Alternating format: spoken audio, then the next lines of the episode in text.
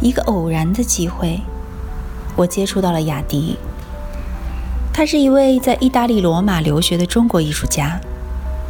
是一个像夏天般热情的女孩。我们很默契，也很投机，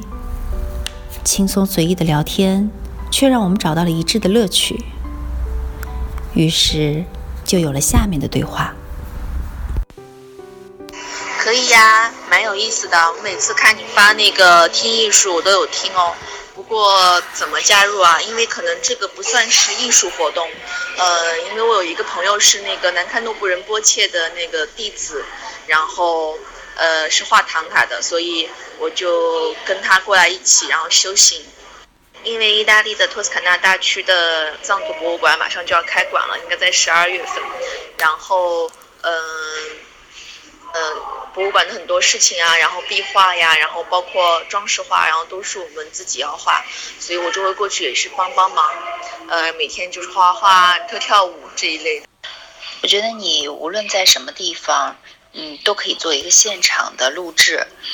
就是有艺术活动啊，还是其他的有意思的活动啊，或者是你去看展览啊，或者是和艺术家在一起聊天呢。都可以做一个像现场直播似的，我觉得这个特别有意思，因为因为你在国外遇到的事情就是和我们的这在国内的这个经验不一样。呃，我这个雨桐听艺术里面呢，有一块儿是一个女孩她用英文读的一些国外的艺术资讯，但是我觉得并没有比在国外来讲的话，呃，现场播的话比较好。不过还是蛮开心的，很平静，然后吃饭睡觉都很规律，然后每天要唱藏歌、唱经文，然后听师傅讲法，然后昨天还有那个每周的烟供，然后都还蛮有意思的呢。你在那边的任何的见闻，你只要觉得有意思的和艺术相关的，都可以聊一聊，然后也可以请别人聊。这种交流就非常非常随意，然后就是这种随意才吸引人。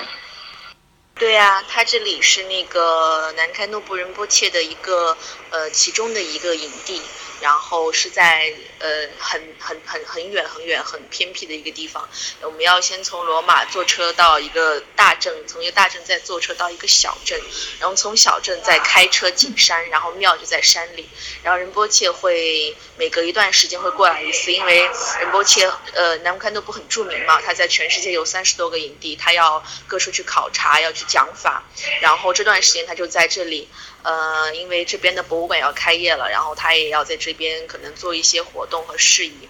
呃，所以他他的弟子手下的工作人员都是各种身份都有，有摄影师，有那个瑜伽师，然后有那个服装设计师，然后也有就是各种各样的身份，而且在他们的专业领域里面都很厉害。我这次过去也就是准备给那个仁波切量一下尺寸，想给他做一件那个呃衬衣衣服，因为仁波切他呃也非常的观念很现代，然后是一个非常有大作为的一个修法师、修法者，然后但他不是和尚，他应该算是瑜伽师，嗯，然后很很幸运这一次，因为我的那个朋友在寺庙里做了三年的工作。才能够靠近仁波切，我这回第一次去，然后就得到一个很好的机会，然后刚好十二月份开馆的时候，我还会再回来。然后就像我一样，然后那个仁波切底下就有很多的弟子和信信众，然后呃有音乐家啊，然后舞蹈家呀，然后就是各方各领域的吧，然后我们都会给仁波切贡献出我们一份自己的力量，呃，所以说就是各有所长是这样的。我觉得你整理语言的能力非常强，说话有条不紊的，而且听得很明白，讲的东西也很紧凑。你觉得有些东西是不是他们会不乐意分享？如果是可以的话，我觉得完全你的各种行程都可以拿出来分享，只是通过声音，又不会录像或者是拍照片什么的，不知道这样可不可行？我觉得你。的本身你的个性啊、性格，还有你现在做的事情就很有特点，把它如果能够呃呈现出来，然后分享给大家，应该是会非常受欢迎，而且就是能给人不同的体验。可以呀，其实。拍视频也是可以的。呃，主要师傅讲法的话是不能拍，因为他们就像是呃有专门的录制，他会放到网上。我作为弟子的话是。不能够私自拍，然后传到网上的。但如果说，比如说我们跳藏舞啊，然后一些活动，然后是可以进行拍摄的，给大家。而且这边的那个博物馆马上就要开业了，然后它开业的前一天、前几天我会过去帮忙，而且又是那个呃仁波切的生日，所以说可能又会有一次比较大的呃活动，应该很有意思。而且我的那个朋友是专门画唐卡的，然后他是那个在西藏和活佛师傅是专门学了呃最传统的唐卡艺术，然后他现在在这边工作的话，呃跟如果说做这个栏目的话，有他的帮助也会呃很有意思，他懂得也很多，又是那个他们修的这个佛教叫那个多座称叫大圆满，然后对大圆满的那个了解也非常的深刻。现在我们这个就是只是语音的一个平台嘛。其实之前我也做了一些呃艺术家的聊天访谈，是有拍视频的，但是呃那个是在我做的一个微信公众平台上去发的。然后现在这个语音的可能更多的是用声音去呈现，去讲一些或者是聊一些，或者是。只是从里面听到声音，然后各种各样的那种氛围，那种那种气氛，我觉得也很好。其实有时候，比如说有一段，呃，你就前面说一段，然后后面你们就在跳舞啊，然后就有那种声音啊，还有大家嘈杂的声音，我觉得依然很好。只要把这个事情解释清楚，让让大家知道这是在干嘛，主要是考虑你的被采访者。会不会排斥？如果是他们不是很介意的话，没有问题的话，那就太好了。我觉得什么内容都可以发，其实很多事情都可以和艺术关联上，只是现在就把艺术或者艺术圈这两个字局限的太窄了。尤其是国内，大部分人绝不绝大部分人的观念还非常的传统老套，所以其实想打开一个这个思路。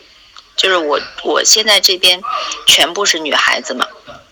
就想以这种轻松愉快、非常生活化、非常散漫，或者是各有特色的这种状态，去呈现，就是我们眼中的艺术是什么样的。其实上次你来到我工作室，我们俩就聊得挺好的。我觉得你非常的欢快，而且有那种性感的女人味。我觉得你完全就可以把这种东西、这种气质呈现在你的这个这个访谈的这种感觉里面去。呃，不管是我，我现在没有别的词去代替这个访谈啊，就也许是。一种录简单的录音，或者是聊天，那么你的方式肯定是和别人不同的。那因为它是你的性格使然，所以我觉得会很有特色。我现在就是希望每个女孩子都有每个女孩子的那种不同的点，然后从她们的气息去带动她做这个节目的气息。我觉得你在国外的话，能给在国内的一些。艺术家或者是艺术爱好者发烧友，给予他们一种新的体验。呃，一个中国的女孩在国外，然后她是怎样看待艺术活动的艺术行为的？怎样怎样和艺术家交流的？自己作为一个艺术家，又是怎样去生活的？这这些都是很有意思的点。呃，虽然我们叫听艺术，但是实际上这个范围非常非常大，包括生活也可以你。不一样的东西就是艺术化的，反正这个范围可以无限扩延。问题的关键就是就有意思、有特点，就是要把自我的那种状态带入进去。我觉得你的状态是我非常喜欢的女孩子的状态，非常性感，然后也非常的活跃、精力旺盛。这种东西是非常非常好的，是我身上没有的。我可能更偏沉。一点，但是你更活跃，我觉得挺棒的。我听了你说的感觉挺棒的。其实你在活动的时候，你就可以就是像现场直播一样，你就拿着录音机，然后一边说一边去参与，然后录下来的声音我们这边都能听到，然后你一边在讲在做什么，给予一些解释。我觉得这种感觉就很好，像以前小时候听收音机，听收音机的那种感觉，就感同身受。我觉得真的很好，我觉得尤其是“女孩子的状态”这个词用的很贴切，因为现在很多，尤其是国内的女孩子，并不能说到有一些状态这样的话，可能每天都沉浸在一些很无趣而且很肤浅的事情里面，然后一晃可能青春就过去了。我觉得学艺术的呃女孩子，或者说了解艺术的女孩子，应该会有一些和别人不同的想法。我觉得。呃，找准这样的定位的话，也许会吸引一大部分人过来，然后让他们看一下，就是当代的女性的心声和生活状态，呃，工作状态和方式。我我建议可以试一试，然后你你随时可以录一段东西，然后。发给我，我不知道你现在就是手机，你用什么软件去录啊？我我现在录音的话，我是专门下载的那个录音录音软件，我没有用那个苹果自带的软件。苹果自带的那个软件可能是它是需要，如果是就是比较文件比较大的话，它可能要发邮箱。你看，你看你习惯用哪个吧？我这边认识蛮多的那个呃各种各样的意大利人、中国人、伊朗人，然后有的是学艺术的，然后有的是跟我同专业的，学服装设计啊，然后呃也会参加一些呃各种各样的活动，然后比如说博物馆，然后以前之前那个我们那边有一个很著名叫 Maxi 的博物馆，就有一个声音装置，然后就是博物馆里面什么都没有，只有声音，然后。这种我觉得就还蛮适合做那个那个 radio，就是那个这个叫做呃音频的录制，然后或者说可以跟一些找一些年轻的艺术家或者是有意思的艺术家，我们坐到一起，然后进行一个十分钟到看时间长度了，进行一个简短的呃不要太冗长的一个谈话活动。然后如果说是用意大利语的话，然后我可以在那个后面再做翻译。然后或者我在这边参加一些什么活动啊，然后我都可以就直接把它拍下来嘛，用手机就可以了。国内的这个我还真的不太清楚，因为那个我手机用的也比较少，主要就是用来，呃，发信息和那个看一些那个社交的呃 A P P 啊。但是录音的话，我的手机我不是苹果，我是那个 vivo。所以我也不太明白这个到底要怎么发，是直接把语音用手机传送文件给你呢，还是说录完来回去以后，然后整理好发邮件发到你的邮箱里？哎呀，我觉得你太我的意思了，就是虽然我们俩那么久都没有再聊，你还是我一跟你说，你完全就就感觉到我说的那个点了，真的，尤其是你刚才说那个展览，声音的展览，包括各方面的活动。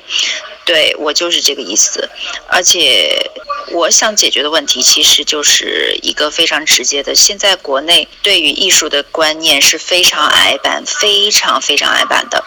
我不想让他们再继续觉得艺术是这样。而且另外一个就是你说的，女人她的状态应该是一个，应该是一个进化的，应该是一个不断变化的状态。她不应该就是被这种。中国的社会环境禁锢在里头，尤其是现在年轻的女孩子，不管是从不从事艺术，了不了解艺术，那么我们真的很希望，就是让这些漂亮的女孩子们能抓住自己的那个点，那个 feel，然后把自己无论是性感还是温暖，还是传统古典，嗯，他把她自己的气质能够释放出来。然后，作为女性的艺术家，其实我们要提供的是，我们作为女性这个生理状态，我们在人性上是怎么看？就是首先作为一个人，然后作为女人的生理状态，我们有什么特殊的观点和角度？其实，如果是如果是只是谈学术，那么我们可能不是最学术的。但是如果如果谈这个，就是呃收听的广度，这个蔓延的广度，可能我们又不是说最受关注的。但是我们的点在哪？就是我们只做这个小而精的模块，我们就是要，我希望的就是要体现出我们女性啊特别不一样的一个。呃，作为艺术家的思考角度来启发各种女性，甚至是男性了解，还有哦，还有这么一种方式，然后还有这么一种声音。现在一般的录音软件都是可以直接，他点分享的话是可以发微信的。不是苹果的话，你可以在那个安卓下载软件的系统里面去。下录音软件，它录音了之后，你可以试一下，它应该有就是可以分享的，分享可以通过 QQ 分享，可以通过微信分享，然后如果是文件大的话，也可以发邮件，就是有很多种类，你你试着下一下，然后看看哪个好用。行，好的，我回到家以后就下。我现在刚从那个没有信号的山里面出来，然后现在在那个小镇上，然后正在等回罗马的火车。我可能在罗马待一周，然后休养一下，因为确实这两天换季了，身体也不太好，就要去佛罗伦萨。然后因为我最近可能在谈一个展览，然后。要去见艺术家，然后那个男孩子也很棒，他是那个做当代艺术和很观念的先锋艺术，做比如说做那个，呃，视觉传媒啊这一方面，然后也是一个做版画的，然后刚好也可以跟他。聊一聊，反正如果说去了佛罗伦萨以后，又有很多有意思的事情。我们在佛罗伦萨那边有一个呃姐姐是中国人，然后之前在上海工作了几呃一年吧，还是两两年，然后就来罗马读书，然后他现在在佛罗伦萨开了一家青旅，然后他的青旅里面有很多概念，然后又集中了很多就是玩艺术的，然后呢玩时尚的人在里面，到时候可以嗯沟通沟通，如果说感兴趣的话。而且你知道吗，雅迪？其实现在国内的很多女孩啊，呃，真正呃闺蜜，所谓的闺蜜是很多，但是真正能在一起做事情的女孩很少，因为观念不同吧，也比较介意这种女性的身份，因为女孩子在一起容易争争风吃醋，容易哎互相请压。所以在一起做事情是比较少见的，我就想打破女孩子之间的这种隔阂。其实女人没有必要老是因为男人或者是所谓的客观原因去发生女人的战争。我觉得这这真是一个非常原始的、很低俗的状态。女人应该有更高的一些超越男性社会的一些其他的追求。而且我觉得，真正只有女人才是懂得女人的，懂得她要什么，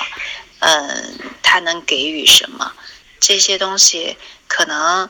就是在男权社会都是很难去解释的。然后，那么中国呢，又恰恰是这么一个男权社会。我觉得你在意大利可能相对来讲，这个这这方面会。不那么明显，不像中国的传统观念还这么的顽固，所以，嗯，你更能明白我说的意思，就是在这个旧有的环境里面，想打破这种东西，想给予某些观念一些生机、一些阳光，也给自己一些机会。我觉得就是我们能给生活多一点乐趣吧。实际上，我觉得说白了，人长长短短就是几十年啊。顶多不过一百年，那么真正能做事情的可能也就是几十年、二三十年。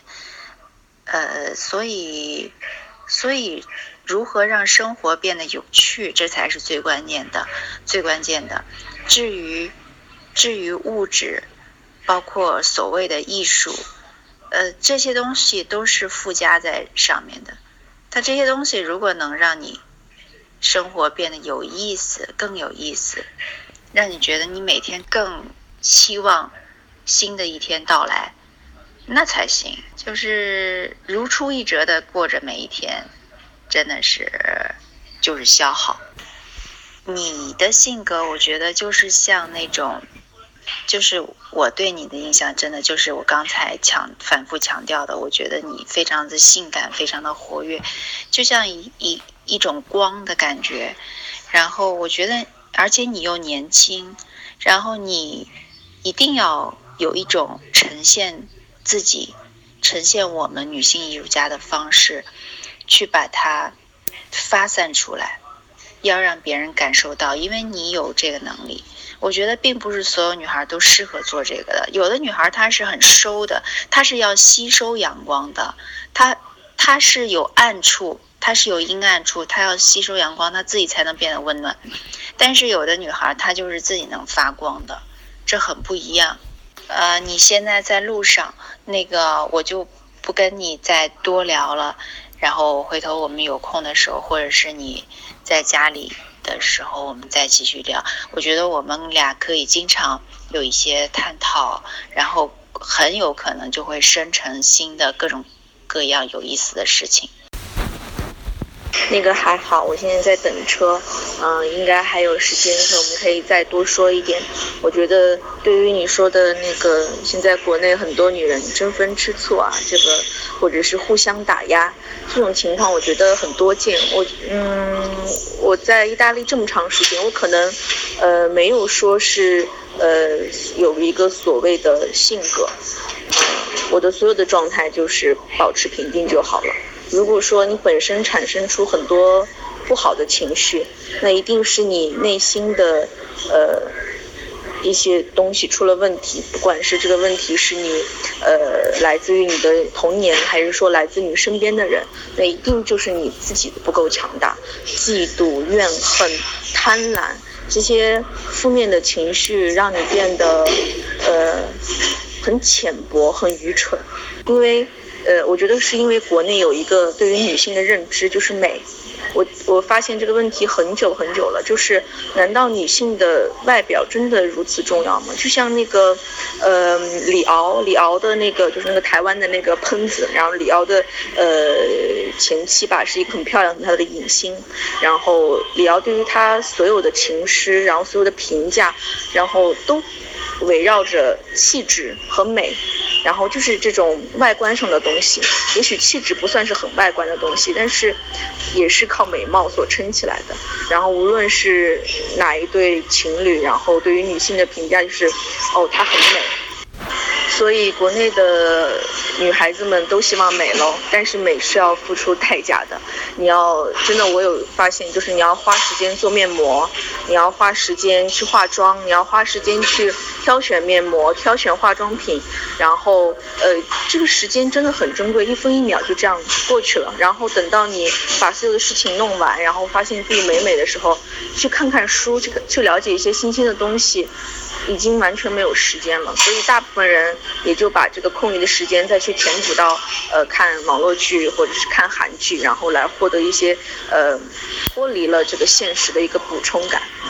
而且不论是女人吧，男人和女人面对自身和内心都会有恐惧感的。就像那么多人为什么不去思考？因为我我明白思考是一件痛苦的事情，因为世界的未知太多了，很多人就是一思考。就会恐慌，然后那如何让就人类会有自我调节情绪的这样的一个功能？就是如何让自己的恐慌平复下来呢？然后就是逃避到另外一个世界去，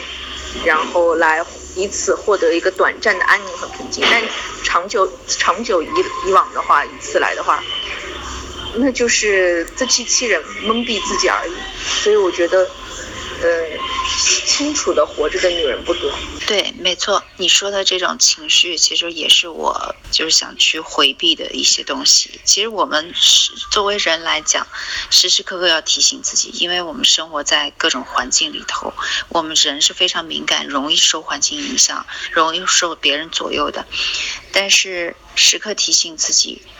就是应该以最平时的心态。我们小时候。对任何事情无喜无忧、无怨恨，嗯，没有怨、没有抱怨、没有恨的、没爱的那种感状态去面对我们接触到的人和事，这样就不会有任何的情绪。呃，就像有一次我看到一个节目，它就是一个动物嘛，一个猩猩，它在做事情的时候，然后突然来了一只狗抢它的东西，然后那个一个猩猩，它在它在做事情的时候，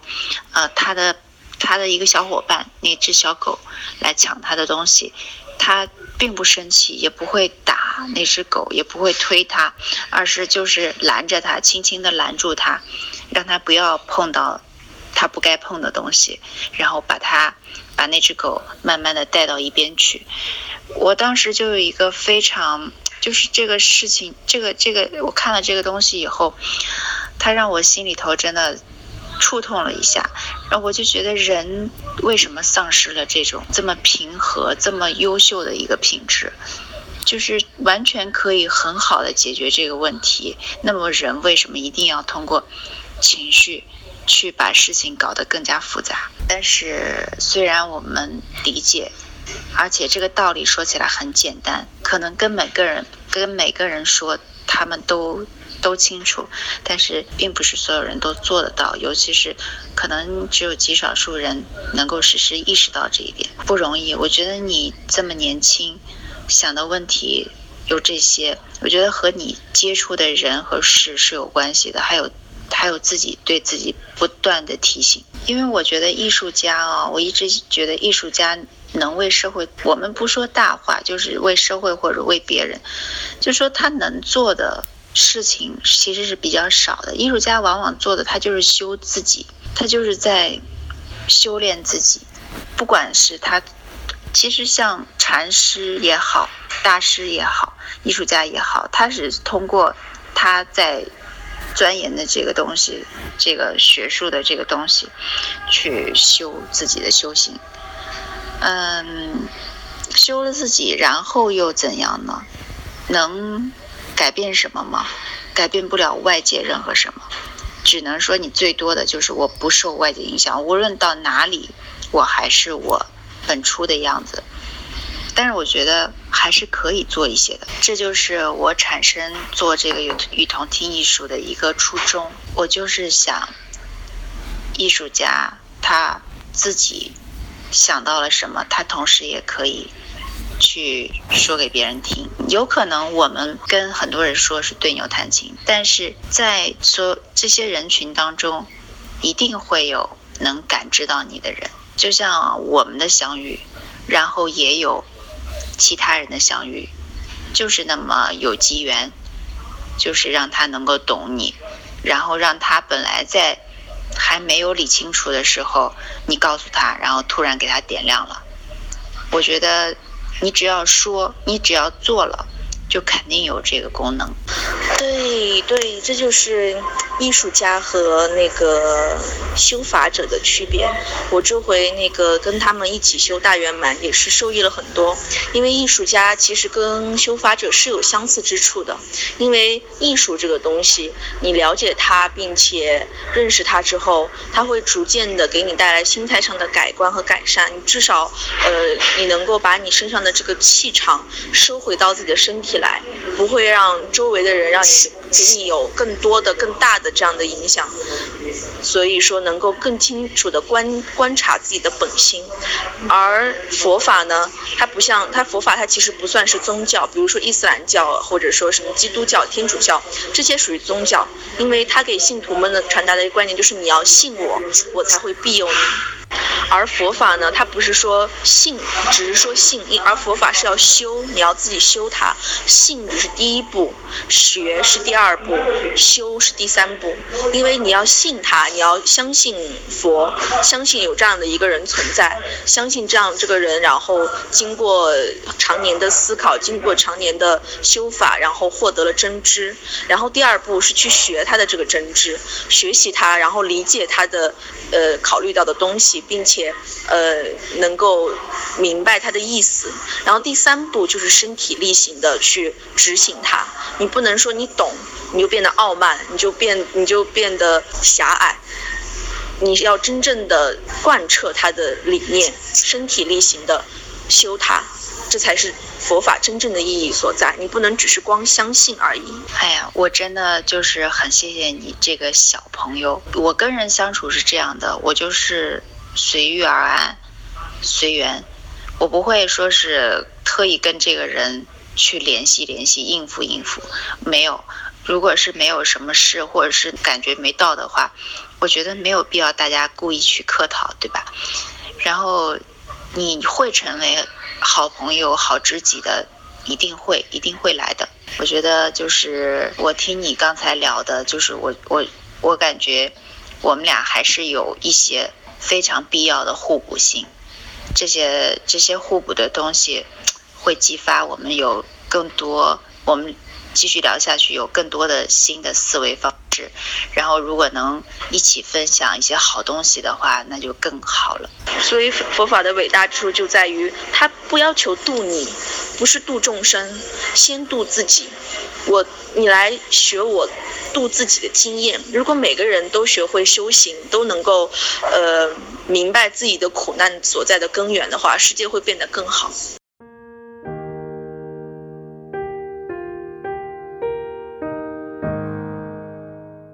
我是雨桐听艺术的主播雨桐，把你愿意分享的文章发给我们，我们会分享给更多的人。